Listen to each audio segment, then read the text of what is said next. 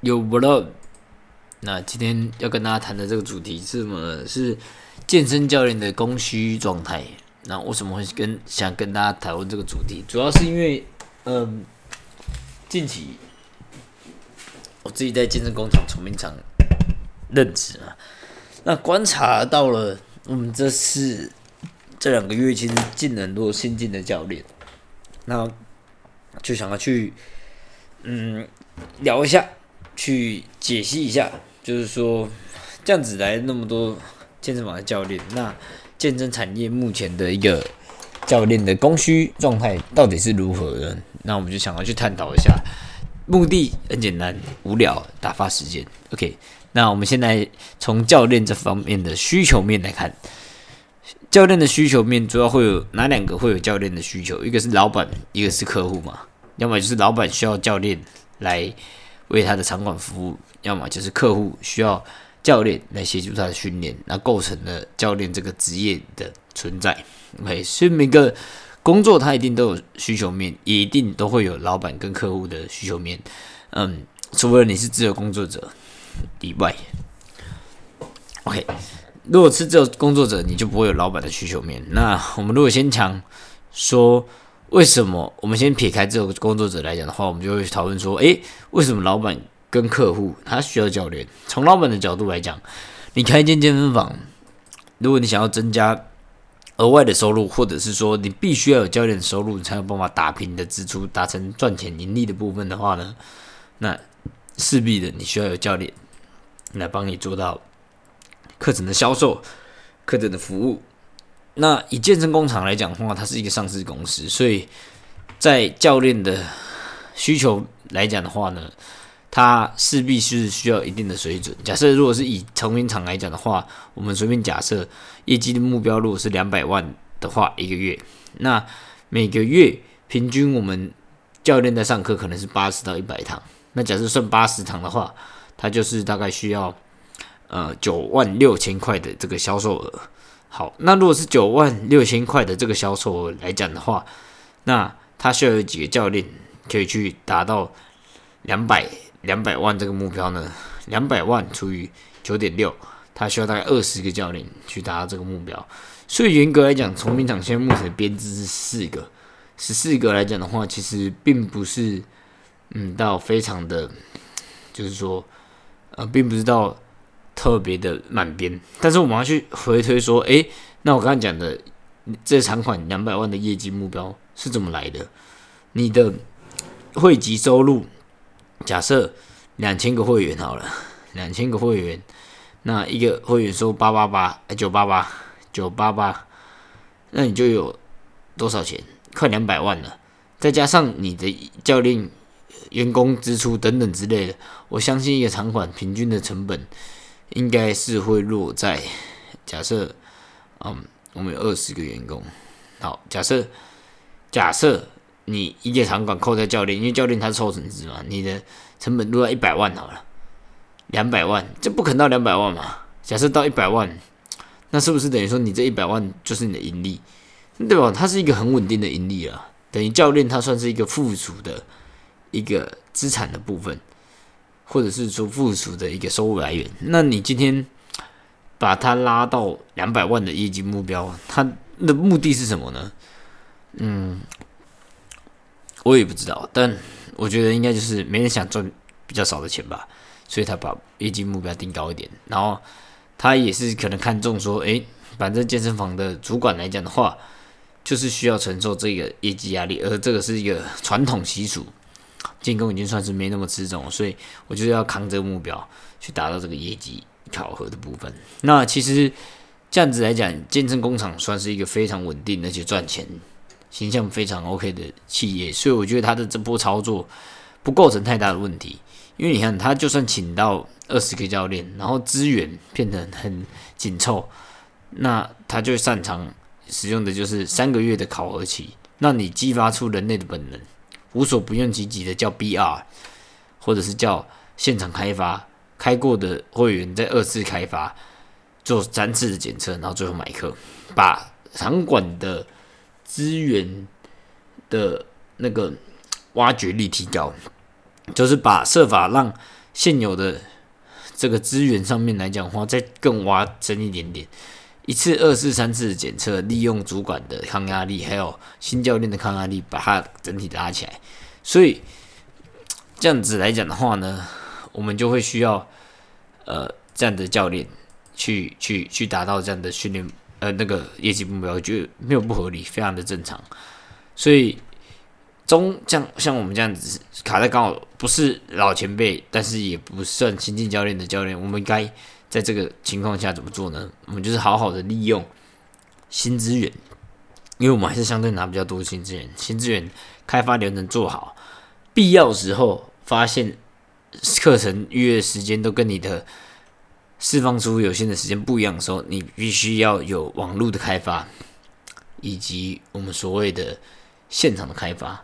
这两大关键的重点，那我们先讲现场开发的部分，确实是我觉得最近比较怠惰的地方，所以我觉得下午时段的线开发确实要赶快去把它落实起来。对，这是一个啊，但是我今这不是今天的主题啊，回到到需求面的部分，刚老板面的讲完了嘛，他就是需要你来帮他赚钱。就这么简单的，不管是出自于各种理由，不管是他这个场馆已经有赚钱，才想赚更多，还是说这个场馆就是需要教练，总之他就是需要你来帮助他赚钱，OK，帮助他找到不管是旧客户啊、新客户，OK，那客户为什么他需要教练呢？第一个来健身房一段时间不知道怎么使用器材，所以他需要教练。第二个被被被激励到朋友有教练，他也想要有教练。第二个，第三个，一进来健身房，他觉得很理所当然啊，不会的东西本来就请教练，各种因素，所以他需要教练，他觉得他需要教练，所以没有人是所谓一定需要教练的，或者是不需要教练的，一切都是取决在他想要还是不想要而已。所以就是有人刚好想要教练，所以你刚好出现了，而你变成他的教练，就这么简单。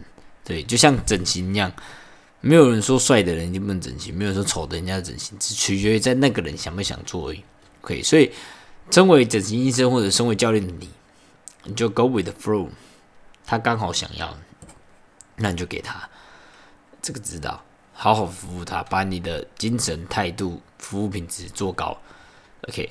很简单，不用想太多。好，那再来的话呢，这就需求面的部分嘛。很多人会想太多，说哦，我怎么让我这个东西看起来比较 fantastic？我的销售的技巧怎么做提高？这其实 有效，但是呢，你应该是更在乎在你的流程上面，怎么让你的产品表达更清楚？不用想着要去怎么设计它。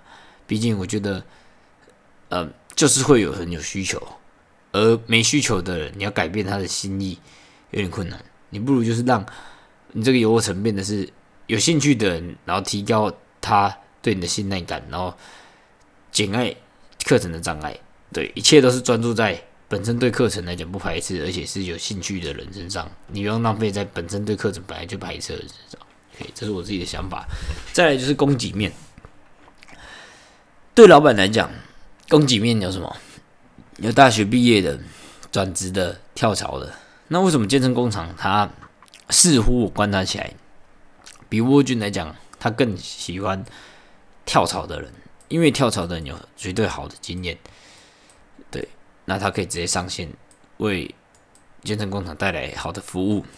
毕竟健身工厂的形象确实是不错，所以相对来讲，只要你是有经验的教练，他更喜欢。那这一次，我觉得筹兵场。遇到的一个比较大的问题，就是很多他是大学毕业或者转职来的，那确实在这个资源比较匮乏的情况下，他所面临到的状况就会很难应付，很棘手。以我自己以往三月到四六月的经验，每天也是有不定时的自我怀疑、自我的反省、自我的疑虑，然后觉得我是不是做不下去，就是跟。的伟伟就是我那时候同事伟恩一样，都会 complain 说啊，我就是没有时候还是会怀疑是是不是自己，就是我们两个都互相讨论，我们两个就会觉得说啊，我是不是不适合，或是啊，我这次是不是做不起来等等，我们都会有。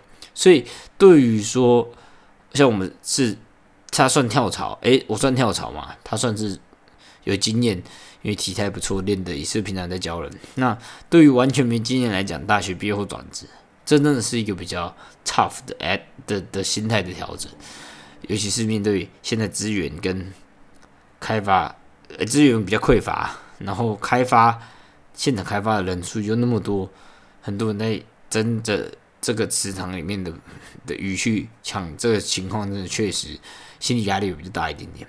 OK，那在对客户来讲，我们现在有什么供给方面可以选择？线上教练、工作室教练、连锁教练，还有自由教练，这四大就是呃供给方面都可以去做到这个这这这个这个这个部分。所以就是说，嗯。呃，依照这个情况下来讲的话，我们我们就是说，客户他有自己大的一个角度、一个需求的部分去看，那个别都有好坏。我觉得，因为但是这边我想讨论的就是说，那这样子来讲的话呢？哪个供给量比较大，哪个需求量比较大？因为供需法则嘛，今天会想探讨这个，就是说，我们想去探讨健身教练现在的供需法则到底是相对跟以前比，或者是跟不同种类比来讲的话，状况是怎么样？那我个人认为啊，跟以前比来讲，供给面跟需求面的部分，我认为似乎似乎会有需求面它的成长幅度，呃。有点，有点，有有有是有跟上供给面的。我觉得他们的成长幅度应该是差不多，不会差太多的地方。对，应该是差差不了太多的部分，差不了太多的部分。那以怎么讲？以以需求面来讲的话，嗯，个别的不同教练，我觉得是有差的。就是说，虽然我刚刚讲的是大方向。供给需求面都有同步增长，但是我觉得以需求面来讲，自由教练的需求跟工作室教练的需求面似乎成长的是比连锁教练的的的的的的数量还是更高的。那原因是什么呢？我觉得就是说，嗯，你看哦，自由教练现在他越来越在 YouTube 那个 IG 上面。越来越多是以线上教练的方式在登，那这种东西它是可以降有效去降低他呃人购买教练课的门槛的。我们建议，嗯，时时间门槛、还有地点门槛以及价钱门槛都一样，它都是相对比较比较亲民的，也比较没有距离感的，也比较容易取得的。所以很多在自媒体上面。大家就是可以会取得这种线上教练的这个这个服务，再来就是工作室教练跟自由教练，他们都是用网网络行销。那现在刚好他们大家在收集资讯的时候，不会在现场问人，他们通常都会用 Google，因为 Google 很方便，或者是 IG 去看。那这也就是他们取得资讯的管道方式。所以越来越多人现在他注意力已经放在网络上取得资讯的时候。那能接触到实体教练的推销比例下降很多，然后兴趣度也下降很多。连手我们现在在检测邀约都不是用 IG，也不是用 Line，是用 Message 简讯。你看这个效率真的超低，我大概传五通他才才会回吧。所以以这样子的需求供给面来讲的话，连锁教练似乎。在这个供需法则上面来讲，或是稍微不利的，OK，这是很明显可以看得看得比较出来一点点。所以就是说，嗯，依照这样子的法则来讲的话，即使大方向供给需求都同步上升，但是自由教练跟工作室的教练的需求上升比例比连锁教练高很多，甚至连锁教练的需求量，我觉得甚至是有下降的，但是供给量反而没变，还反而在疫情。复苏之后，大家觉得健身教练有搞头，反而变高了一点点。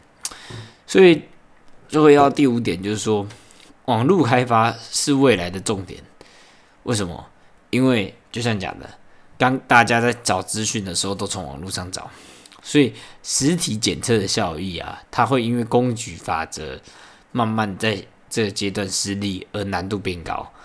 所以，以健身房的连锁健身房的主管来讲的话，以连锁健身房的教练，他有几种解决方案呢？以连锁健身房教练来讲，他第一个解决方案就是他去当自由教练，或者是转职成工作室教练，很简单。第二点，他如果还想继续在连锁教健身房的话呢，他必须要做什么？他必须也要开始经营网络了。OK，即使你还在工作室，也还在做教练，你也要开始经营网络了。因为这样子的话呢，你还是有办法涉及到本健身房的人的。OK，因为健身工厂它很大嘛，所以你在网络上 take 呃的触及。到健身馆的会员不是不可能，也是有可能，所以你还是要经营。而且我觉得相信这是有搞头的，你也不用怕说你之后要转职自由教练，你将会被浪费你的资源。没给他，反正你现在不拿都来当学生，他以后时间久了他会找别人，所以不如就拿进来用。那时间到你要转职，我相信他如果是铁卡的话，也是会跟你出去。OK，所以这是一个很重要的地方。你如果不离职去做别的。产业呃不别的方式的教练，例如说自由教练或工资教练，那你必须要在本体现在开始经营你的网络开发，OK，这是很重要的地方。那对于健身工厂的主管，他他有什么选项呢？我自己觉得是这样子。第一个，他应该引导，他可以引导他底下的教练去做一些网络上的开发，这是解决方案嘛？对，第二个，它可以优化检测流程，让每个人检测流程变得更精准，不受心态上的影响。第三个就是让检测的流程，让检测的流程变得更有系统性。例如说，这个教练每谈起来，是不是一个月追踪一次？每个检测至少都给他检测个四次。然后定期的让会员灌输观念，就是他检测完就是会有一二三四四次检测，这样子是不是可以有效的去提升你的成那个成交呃那个成功率？因为当当成交率如果不变的话，那你是不是就想办法创造量量？那入会人数量不会变的时候，你是不是就要设法的在同样的基数里面创造更多的检测？那是不是就是回回测率要提升？对吗？这是很重要的地方，所以。就我看来，回撤率提升也是一个很很好的一个方式去做。OK，这我自己自己思考的啊。当然，这这这当然，因为我不是健身房主管，我现在是健身房教练，所以我能比较实际上采用的建议，以及我觉得应该帮呃自比较自信展现出来，就是前两个，要么就是离职转去工作教练，或者是自由教练，然后硬干。要么你就是乖乖的待在健身工厂，但是网络开发你还是要把它经营起来。所以从今天开始，从不是从明年一月开始，算了，我觉得要提早了。算了，随便，反正我思考一下，反正就是最慢明年一月一号以前，来跟他开搞这个网络开发的部分，是 IG and YouTube 这两个东西，然后去把它好好的加强起来。所以，我现在在健身工厂，我还是会继续在健身工厂了。那大概预计是在健身工厂再待一年半的时间。那我还是要好好的把旧学生服务好，然后新的资源好好把它开发起来，把流程做好，然后回撤。我觉得回撤应该是也是可以，我自己可以实施的方法。对我觉得回撤是一个值得去做的部分，因为毕竟。你不要觉得说，我觉得成交率不变的情况下，如果可以做到回撤，我觉得是非常好的地方，对？因为你没办法改变量嘛，但是你收集的检测量会随着时间变高。当然，之前有的想法是说，啊，他不认同我，那就没他没这个缘分。但如果他不认同我，他没这个缘分，但是我刚好又需要一定的检测量达成。稳定的学生率的话，是不是我可以给他提供这个回撤？这是可以知道思考思考问题。所以我就是想说，把旧学生服务好，新资源流程加强起来，好好的加强起来，然后加上回撤回回回撤流程，那我觉得这样就很够了。在健身工厂的话，那同时的话要更好，要更稳定，就是像我刚才讲的，你一定要把网络经营好好做起来。OK，今天分享就到这边，Peace。